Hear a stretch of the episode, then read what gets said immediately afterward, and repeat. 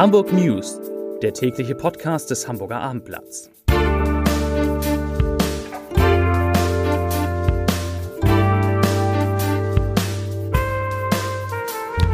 Moin, mein Name ist Lars Heider und heute geht es um das Gedenken an den 15 Jahre alten Radfahrer, der von einem LKW in Hamburg getötet worden ist. Weitere Themen.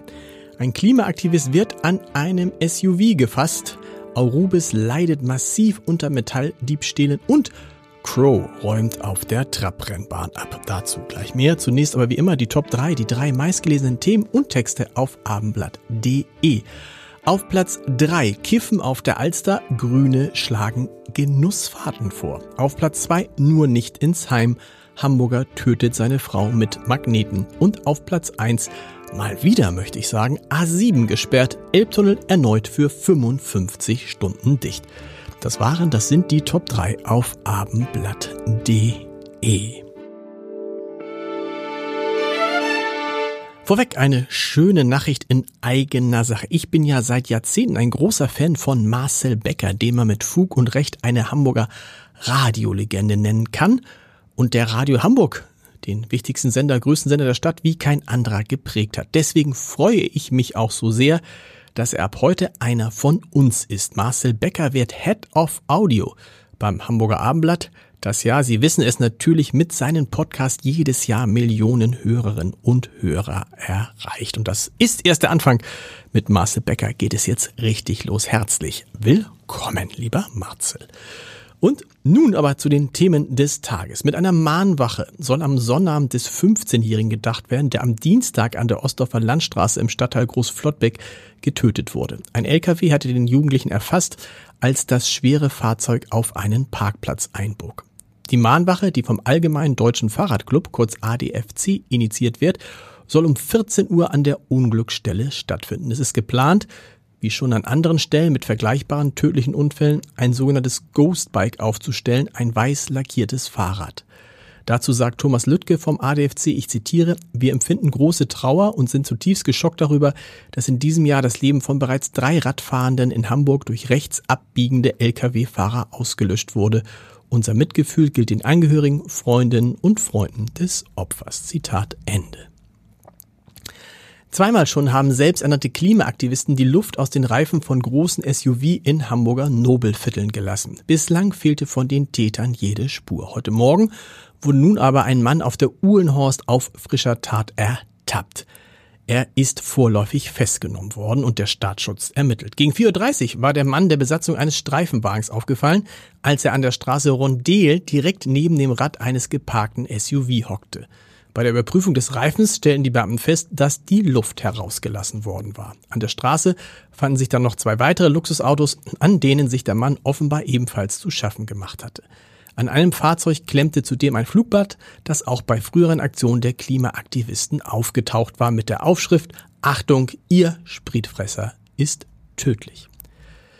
Zu dieser Meldung passt eine weitere, denn sie wollen nichts Geringeres als die Alster entern. Das linke Bündnis Wer hat, der gibt ruft für kommenden Sonntag zu einer groß angelegten Protestaktion in Form einer Schlauchboot-Demo 2.0 auf. Motto, komisches Motto, Yachten versenken. Damit will das Bündnis nach eigenen Angaben gemeinsam gegen den Lifestyle der Bonzen und für die Umverteilung des Reichtums, das war ein Zitat, demonstrieren. Konkret plant es, mit Schlauchbooten, Tretbooten und Stand-Up-Pedals auf die Alster zu kommen und damit die, wieder ein Zitat, Idylle in Hamburgs Villenvierteln zu durchbrechen. Die Polizei erwartet 250 Teilnehmerinnen und Teilnehmer.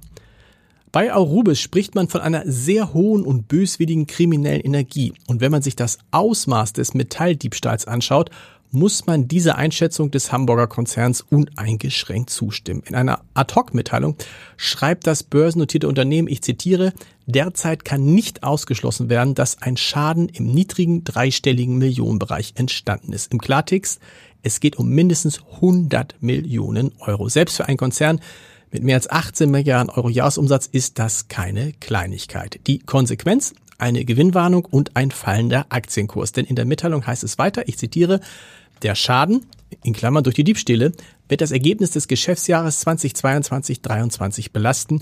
Der Prognosekorridor für das laufende Geschäftsjahr von 450 bis 550 Millionen Euro kann deshalb nicht gehalten werden.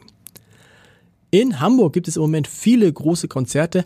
Auch das von Crow auf der Trabrennbahn gehörte dazu. 25.000 Besucherinnen und Besucher. Mein Kollege Tino Lange war dabei und schreibt in seiner Kritik, ich zitiere Flammen, Chöre, Mondschein, Feuerwerk, Badaboom, Badabang, was für ein Abriss. 25.000 Herzen bewegen sich bei 9 bis 9 und Traum zum Bass.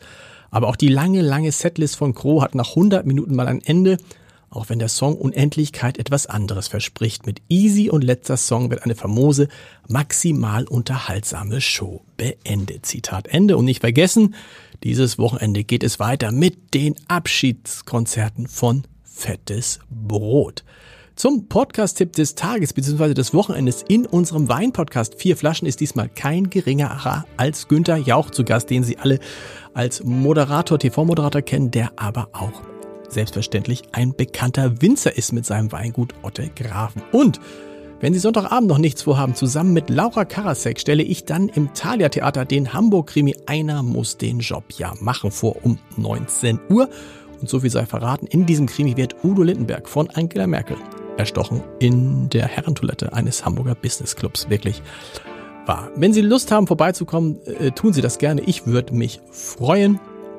Ansonsten genießen Sie das Wochenende, genießen Sie fettes Brot. Und wir hören uns am Montag wieder um 17 Uhr. Bis dahin. Tschüss.